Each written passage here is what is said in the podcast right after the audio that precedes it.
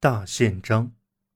一二一五年，一些反叛的英格兰男爵声称受够了疲弱且独裁的英王统治，逼迫英王约翰签署了一份对权力与自由作出规定的大宪章。虽然其他地方也施行了试行的举措，但英格兰是欧洲首个使用成文宪法限制国王权力的国家。大宪章也成了英语世界中最为人所知的文件之一。直至十三世纪，英格兰长期采取参与性治理模式。昂格鲁萨克逊国王们就各项事宜咨询地方代表的意见，并承诺赐予属地贤民的统治。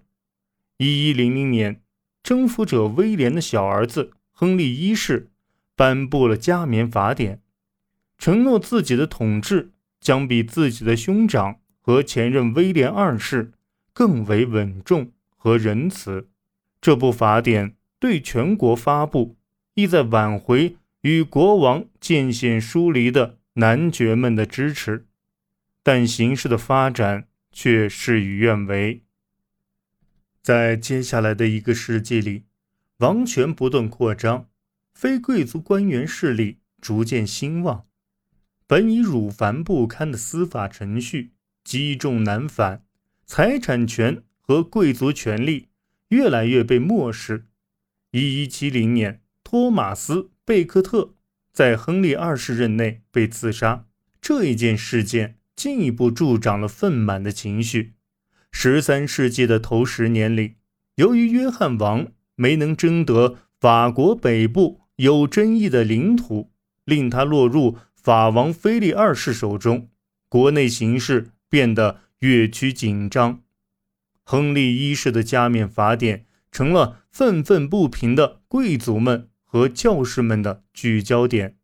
一二零六年，约翰王在任命斯蒂芬·兰顿为坎伯特雷大教主一事与教皇产生了分歧。兰顿的知识渊博，颇受教皇器重。这一件事。也顺势成了贵族们公然反抗约翰王的借口。一二一三年，局势暂时缓和，但双方的对峙的局面仍然存在。面对军事威胁及男爵们和主教们的共同施压，英王约翰被迫于一二一五年六月十五日签署了体现男爵们意志的大宪章。令约翰王感到雪上加霜的是，签署仪式是由兰顿主持的。尽管大宪章至少包含了以下一项卓越的原则：任何自由人，如未经其同级贵族裁判或依国家法律判决，皆不应被逮捕、监禁、剥夺财产及权益、流放或加以任何其他损害。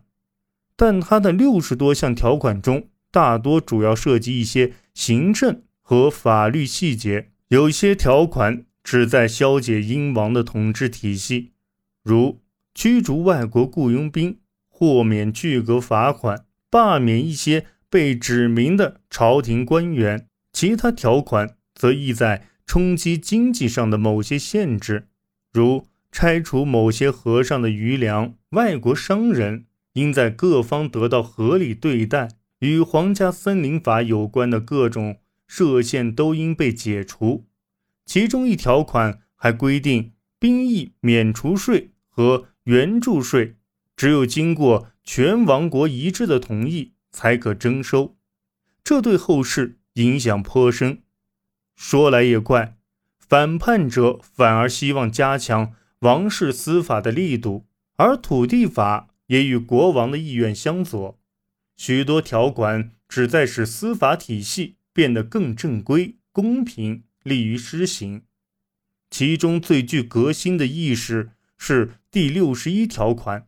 这条款规定成立一个由二十五名男爵组成的委员会，专门处理对国王的起诉。若该委员会判定国王在四十天内并无改过，这些男爵有权占领他的城堡、土地及其他王室财产，直至国王改过，宣誓词称二十五人受到全国的完全支持。大宪章在英语世界可谓颇负盛名，但与其说这是其自身优点的使然，不如说主要是因为他曾在十七世纪被英国国会议员用于对抗斯图亚特王朝，此后又在拓壁新英格兰殖民地时被赋予了一抹神话色彩。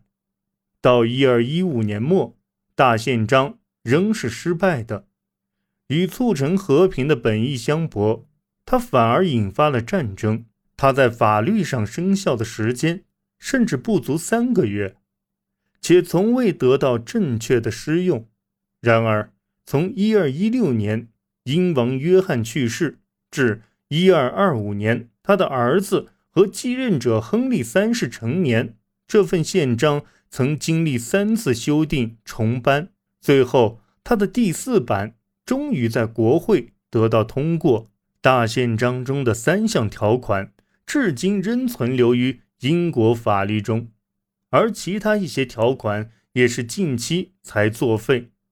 征税要获得同意，法律程序需正当及依法治国。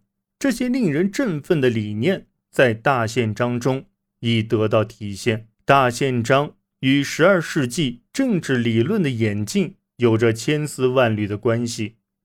如索尔兹伯里的约翰在其著作《论政府原理》中就阐述了诸事暴君的正当性，而这些理论又与现实息息相关。